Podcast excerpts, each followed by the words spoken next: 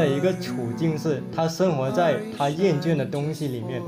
甚至他厌倦的东西就是他这个人本身。所以现代小说写的东西呢，有时候并不只是说批判现代性，而是他其实处在了一个他找不到答案的状态，因为他发现那个怀疑本身就是他这个人本身，就他发现他只要活着。这个问题就始终是存在的，所以为什么人有时候会对过去有一种玫瑰色的幻梦呢？是因为他把那个他以为的过去作为了一个乌托邦，人永远是生活在别处，又总是把一个虚幻的东西作为自己的一个归宿。我觉得我们可以从传统中去理解到一些。更人性的东西，就是我们生而为人，可能有一些在今天被抹去的东西，从那个中间找到未来的路。但是，一旦你开始思考为什么我要这么生活，为什么我会在这儿，它就有一个机制，就是这个天花板是一个重很重的石板，它就这样压下来，然后你就会被压死。一个新的房间就会被放置在这个之上，就会有新的一个人继续在这里生活。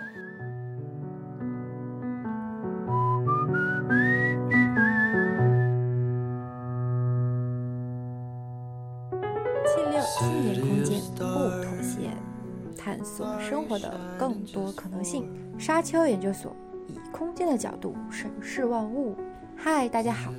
欢迎来到由庆六青年空间与沙丘研究所联合举办的线上客厅《空间记忆和语境》。本期嘉宾，我们请到了青年作家宗成、课间休息的导演董洁、沙丘研究所的两位创始人陈飞跃和李亚伦。这一期呢，我们会聊到卡夫卡的《城堡》《变形记》。会聊到伍迪·艾伦的《午夜巴黎》，为什么人们总是在寻找一个外在的寄托？我觉得这是很值得我们每个人去想清楚的。那就让我们快听节目吧。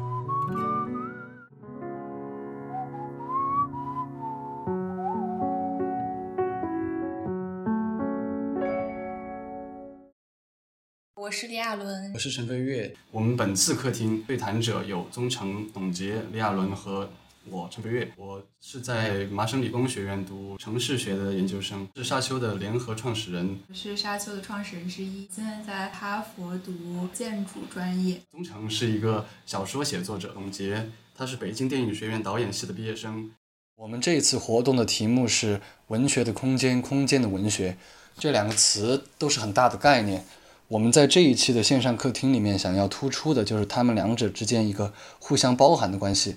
嗯，对我们来说的话，其实这两个小时的线上客厅也就可能想要去说这么一个事儿，就是作者怎样去打造一个空间，也就代表了他想要把自己的人物放置在一个什么样的地方。这一点也就进一步说明了他怎样理解人的处境。其实你会发现一个很有意思的现象，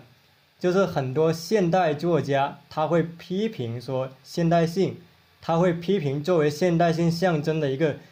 作为一个物资。繁荣的都市，他们都生活在都市。即便是书写了《瓦尔登湖》的梭罗，他可能大部分时间他也是在都市。现代人的一个处境是，他生活在他厌倦的东西里面，甚至他厌倦的东西就是他这个人本身。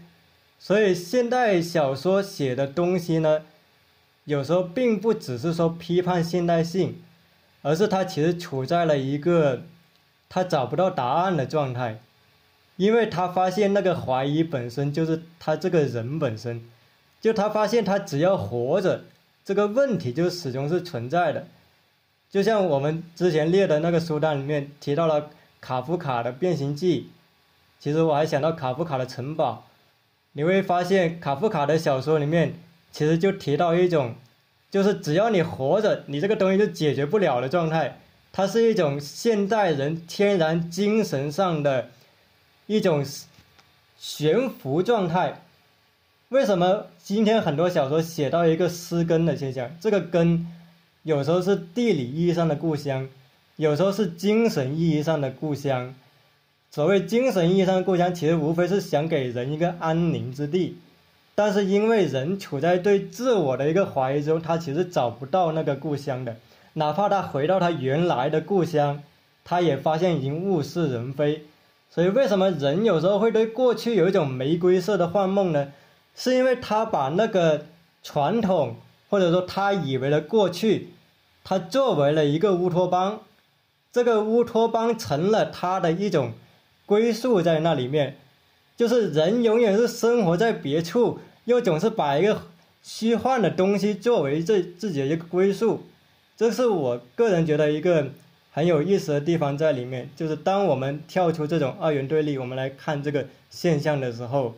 它就会呈现出这样的矛盾性。其实我有想到 Woody Allen 拍的那个《午夜巴黎》，其实它里面有讲到，就是黄金时代幻梦吧，就是这是一种心理情节，就是呃会把一个自己对于世界的一个更好的、更高的一种愿望投射到一个过去里面去，就是认为呃已经过去的一种一种一种时代是一个黄金时代。比方说很多中国的文学写作者他会去说中国的八十年代是一个是一个最好的、最理想化的一个时代。那比方说在他的这个电影里面，他会说到就是呃这个巴黎的美丽时代或者什么什么样的。但是你会发现，就是很有趣的是，当当他他他在这个电影里面有一些科幻的一些一些一些一些元素吧，就是当他这个人物真的能回到那个地方的时候，他发现，在那个时代生活的人，他们也正在把他们的愿望投射到一个更早的时代，就是他不停的，好像这个黄金时代的情节，他在每一个时代的人身上都在反映出来。所以我觉得刚刚也是呃接着宗成的这个观点嘛，就是说这个二元对立是一个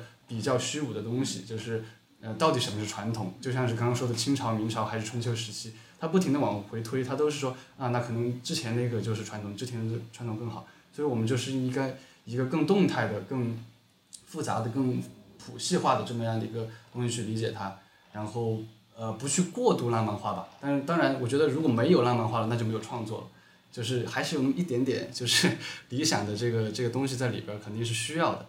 我我说一小点吧，就是我觉得。刚才宗成宗宗成说过要跳脱这种二元对立嘛，就或者你说要更以一种谱系学的方式去看待，我觉得是对的。就是我想提的一点就是，我们要跳脱一个进步的视角来看待这个事情。就是在我们的很多叙事里面，总是就是说我们是呃打破了什么什么东西，建立了什么什么东西，或者说从以前的一个状态中走出来，进入现在一个状态。呃，然后我们现在去回过头来看看历史、看传统，也总是带着我们现代的视角，呃，以我们我们的心智去理解他们的那个状态，我们会觉得他们是愚昧啊，或者他们在一个什么里面。但是如果我们真的对一些细节、对一些呃社会的状态、一个人单独的那种生存状态有理解、有足够的了解的话，我们可能会发现传统它是完全另外一种生存状态，就是我们今天的人很难以理解的。很难以去共情的，很难以去感同身受的，呃，他们和周围人的关系和自己身处的那个土地的关系，可能跟今天大不一样。我觉得我们可以从传统中去理解到一些更人性的东西，就是我们生而为人，可能有一些在今天被抹去的东西，从那个中间找到未来的路，而不是说我们要回到传统或者怎么，因为我们不可能回去。我们不可能建立一个什么，再建立一个春秋战国，建立一个古希腊罗马这种地方。刚才讲到回归传统，或者说传统中有一些更人本真的东西，其实我觉得是有同感的。就是呃，经常有会提到，至少在建筑当中也会经常提到，就是呃，现代对于人的异化吧，尤其在城市学当中，就是人变得。不再像人了。刚才有人提到德勒兹的《天高远》，其实我也会想到讲卡夫卡的时候，我会还会呃想到培根的画。我觉得都是一种扭曲呃的状态，人一种扭曲的状态，呃，把人装在小格子里面的一种城市或者是资本的一个一个状态。其实这个东西呃也是现代的一个部分，但是它到底是不是人本质的一种状态？其实我觉得是。呃，是值得思考的，对对对，而且就是说，那从这个角度上去看的话，我们看到过去的时候，我们是不是会发现一些更接近于自己？至少至少过去的话，秩序没有那么严格吧，就是没有那么把人放到小格子里面去，不管是监狱还是学校还是工厂还是办公室的小格子。也没有。刚刚有一个呃关于过度解读的这个，我觉得很有意思。如何看待文学著作里面的过度解读？很多作。作品原作者设置没有那么多考虑，原本就是写稿拿酬，没有那么多社会的、历史的、人文的考量。后世评论者却难以避免的先画靶再射箭。关于这个问题的话，两位有没有谁想要先说一下？要不还是宗成先先讲一些你的想法？在我本科的时候，这个问题是经常被讨论的一个问题，就是经常会担心说作者被误读嘛。那这个时候，其实我们的理解，其实第一方面，就我们想做的解读，尽量还是要遵循说文中的一个结构、一个内容和作者的意思的。尽管后现代会习惯消解掉作者的意义，比如说我们经常听到这种写法是作品出来后作者死了，就是作者是什么观点已经不重要了，文本是个开放性的容器，你能怎么解读那是你的事情。但是像我自己做评论的时候，我个人觉得呢，尽量还是从当时的那个文本和历史背景中能够找到一个根据，能够更夯实你的理论。就比如说，刚才我在解读《了不起的盖茨比》的时候，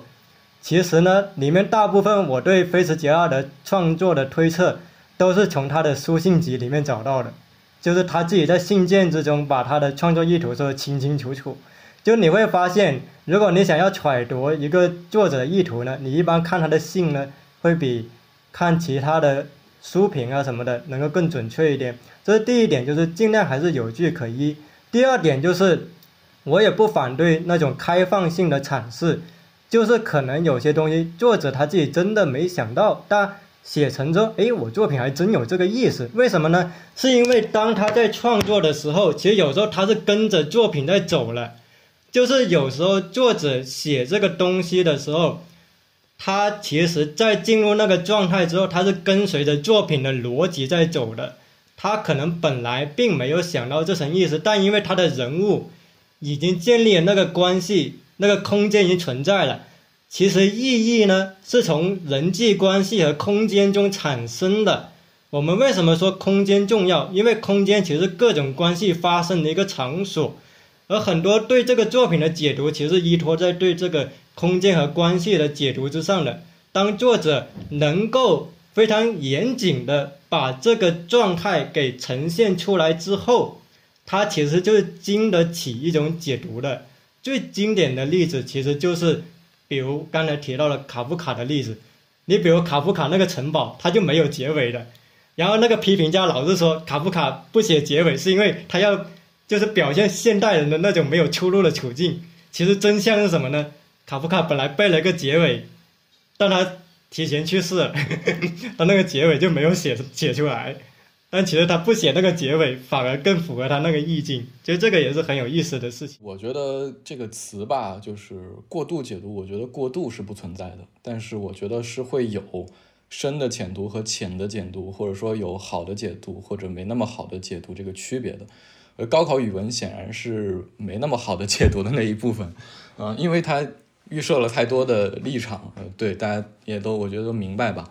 那我从一个创作者的角度来说的话，就是因为我我我自己写写作嘛，然后很幸运的就是我也能看到一些，就是当他问世之后，能够看到一些别人给我的评论，呃，包括有人可能写的很长，然后我也都看了。我的感觉是，有些确实连我自己在理解上都会稍微有一点点困难，就是他们那些评论者的可能阅读量或者说知识储备可能要要大于我。啊，然后呢，他们确实在中间可能举了一些例子，比如说，可能他们去做的一些对比，这个文本，我自己可能确实都没有阅读过，但我并不认为这种这种联系就是假的，是不存在的，是因为是因为每个作品本身就不是孤立的，它已经形成了一个网，就是我们在这个经验当中。呃，你可能不从直接从那个作品那儿获得影响，但你可能从那个作品辐射到的其他作品中获得影响。不要以为就是每个人都是真的那那么独立，每个人的思维他都真的都是一个完全完全隔断的一个个体。所以说，我觉得这种解读在这个意义上是存在的，啊，就它本身就是联系在一一起的。我就会想到，就是我想到博尔赫斯写的一个非常短的一篇，叫《卡夫卡和他的先及其先驱》，呃，他就是在写。一些他呃看到的跟卡夫卡相似的卡夫卡的前人，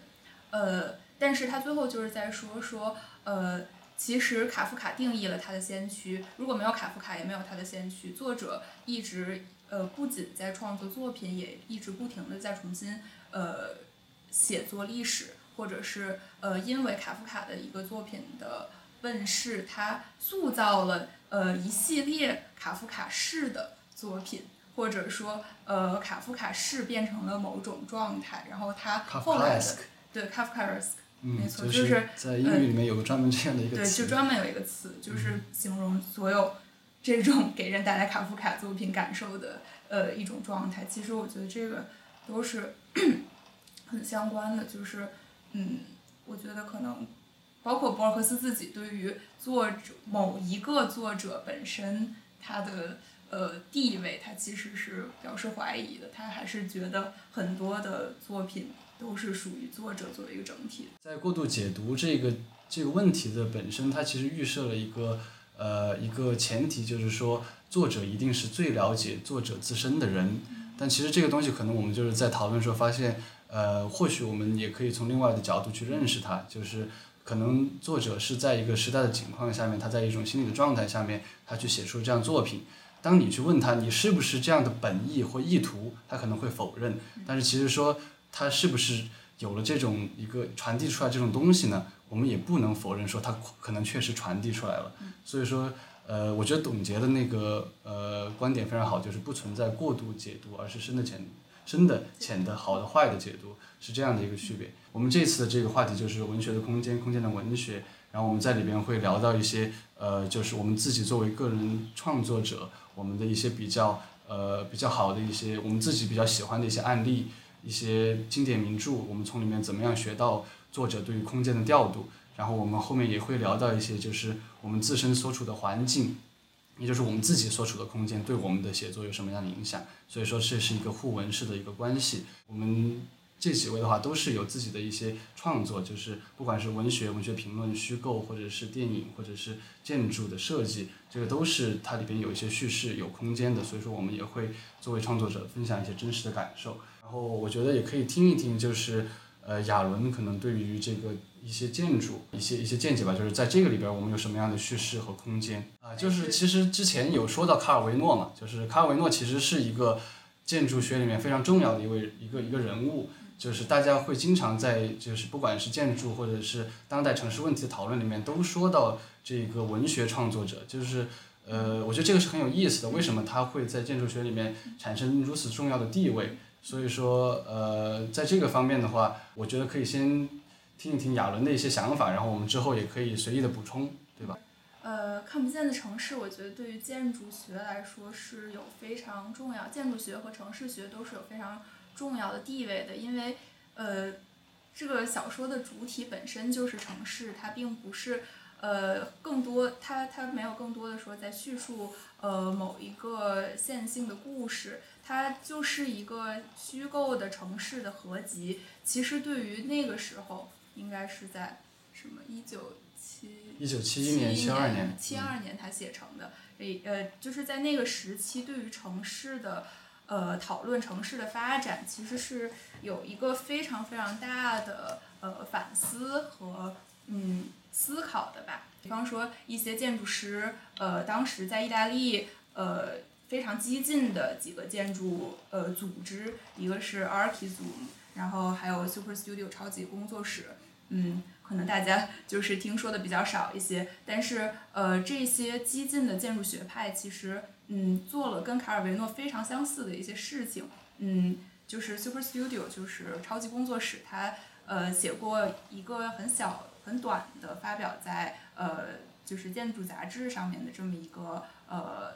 短篇，有点像短篇小说吧，它就是十二个呃，它叫十二个圣诞警示故事，是十二个。幻想中的未来的城市，然后这十二个城市其实呃都是一种反乌托邦式的这种感觉吧。比方说，举个例子，有一个呃就是呃每个人都住在一个小格子里，然后呃你只要按照规则生活，你就呃不会有任何的问题，你也有所有你需要的东西。但是，一旦你开始思考为什么我要这么生活，为什么我会在这儿，它就有一个机制，就是这天花板是一个巨大的石头，就是很重很重的石板，它就这样压下来，然后你就会被压死。然后，呃，这个石板压下来之后，一个新的房间就会被放置在这个之上，然后你就呃就会有新的一个人继续在这里生活。呃，他管这个叫两千吨城市，就是这个上面石板两千吨。呃，其实呃，刚才也有提到过，说现代城市现代性对于人的异化，嗯，其实我觉得跟这个是非常相关的。然后在看不见的城市里面，它其实也提到了很多，包括它自己本身就有一个分类，就叫连续的城市，叫 continuous city，就是它它还是会呃，包括其实我们可以看到卡尔维诺自己后来在写他呃的看不见的城市的时候，也说呃。他觉得在今天，就是别处的这个概念已经不存在了，整个世界都趋于变得一致了。而且他会说，呃，在现在这种特大的城市、连续的单一的城市图景，也在统治着他的写作。嗯，我觉得是当时的一个状态吧，就是当时的城市发展这种非常呃快速的、巨大的资本化的。呃，城市发展对于当时的所有创作者创作者的一种冲击，嗯，对，就是城市的规模已经超出了人的感受，但是呃，这种资本带来的单一性也让我们突然间很难，呃，很难去再理解我们生活的环境了，嗯，我觉得是有这样子的一个呃。呃，我觉得他是有这样子的一个反思在里面的，然后包括我之前提到的所有的这些建筑师和这些建筑学派，也都是有这样子的一个反思在里面的。然后，嗯，但是从另外一个角度说，就是卡尔维诺其实我觉得还是一个非常，呃，他才是一个有浪漫主义情怀的人，他是一个非常温柔的人。他他塑造的城市其实，呃，很多时候还是嗯一种，呃，更。整体的记忆的欲望的，呃，人作为一个共同体的一个状态，他认为城市，我觉得他认为的城市并不是高楼大厦就是城市，而是说，呃，一群人有一个共同的记忆，嗯，这个我觉得对于后来的后现代的一些建筑大师、理论大师也有很多的启发吧。比方说，呃，罗西就是一个后现代主义的大师，他对于城市的理解。他他概括为意象城市，就是并不是真实存在的城市才是呃真正的城市，而是存在于人们呃共同想象、共同记忆当中的意象的城市才是一个真正的城市。其实呃，我觉得它的就是，比方说看不见的城市对于建筑学的重要意义，可能就在这一点上面。其实卡尔维诺自己有很多建筑师朋友，然后建筑师也都是非常。重视这个卡尔维诺的作品。刚刚亚伦说到这个，就是看不见城市对于城市的一种描摹，他把它不是理解成一个严格意义上的我我要当我要要去向你说到一个城市的时候，并不是说我要告诉你这城市天际线长什么样，它最高大厦长什么样，它街道怎么分布，它是方格网的吗，还是一个环路的呢，还是怎么样？就是它不是这样的一个严格的空间的上面的描述，而是说它告诉你这个城市它给你一种什么样的感受，它怎么样鼓励一种。鼓励什么样的一种生活方式？人们怎么样在这个地方聚集？就是这，这是他对于城市的一种更感性、更抽象的一种一种一种捕捉。其实，就如果我们把它返回到刚刚我们说到那个托斯托耶夫斯基的《罪与罚》，其实你能够看见说有一些这种相似之处。就是我我快速的讲一下，就是说彼得堡，他当时说这个夏天的彼得堡，它其实不像托尔斯泰他进行一种或者雨果进行这种全景式的这种鸟瞰图。它不是告诉你这个城市长什么样。当托斯托耶夫斯基想要搞，想要去描绘一个夏天的彼得堡，闷热的彼得堡，他其实就只写了这么几处空间。比方说，拉斯科尔尼科夫他所居住那间斗室，有一个地下室的小酒馆，有一有一有一座桥，有一个塔，有一个有个有个塔顶正在发光，然后有一个脚手架，有一些砖石，就是这么一些小小的一些一些一些小的这么一个知觉上面的一个一个触点。它就是每一个地方点一下，但它不不会告诉你他们之间相互的一个空间关系是是什么样的。但是就有很多当时的俄罗斯，我看他们的一个评论都是说，就是这个这个写法非常高超，让你一下子知道哦。当你说到那个呃，就是他们那个砖石的味道，那个脚手架的味道，我一下子就想到了夏天闷热的彼得堡。就是这是一种好像比你单纯的去描述这个。空间具体长啥样，它更加的四两拨千斤的举重若轻的这么一种写作方式。所以说，刚刚那个讲到了这个卡尔维诺和罗西的一些东西，我觉得他对于这种空间的理解是非常高超的，是我觉得是很值得学习的。我觉得卡尔维诺的小说其实他其实有很多种，就是看不见的城市是其中一个比较有名的。看不见的城市，它其实一个最大的影响是它打破一种线性的叙述观念。当然，肯定不是卡尔维诺第一个打破，他只是延续这个道路。他打破线性叙事观念背后，其实是打破一种进步论的历史思维。这个进步论呢，它其实是从以一种进化的眼光来看世界。那这个眼光存在一个问题，其实今天我们都看到，就是它容易造成第一个是对过去的一种模糊化想象或者一种否定，第二个是它其实容易在社会上形成一种社会达尔文主义式的氛围。这种氛围是。就是每个人对一个事情的看法，它都是一个相对功利的或者一个竞争的，一定要有一个强弱的一个姿态的判断。我们会发现，今天无论是在教育，还是在个人发展，还是在我们对于政治建筑的想象，你比如都市里很多典型的建筑，它其实就一个非常有棱角、非常冷漠的一个实体，你会发现它其实就是一个现代性。其中的一个很好的隐喻，就是当空间被设计的功利的时候，人的思维其实是会因为空间的改变而去改变的。那卡尔维诺当时他所思考的现象就是说，我们能否从对空间的不同解读之中解放读者的想象力？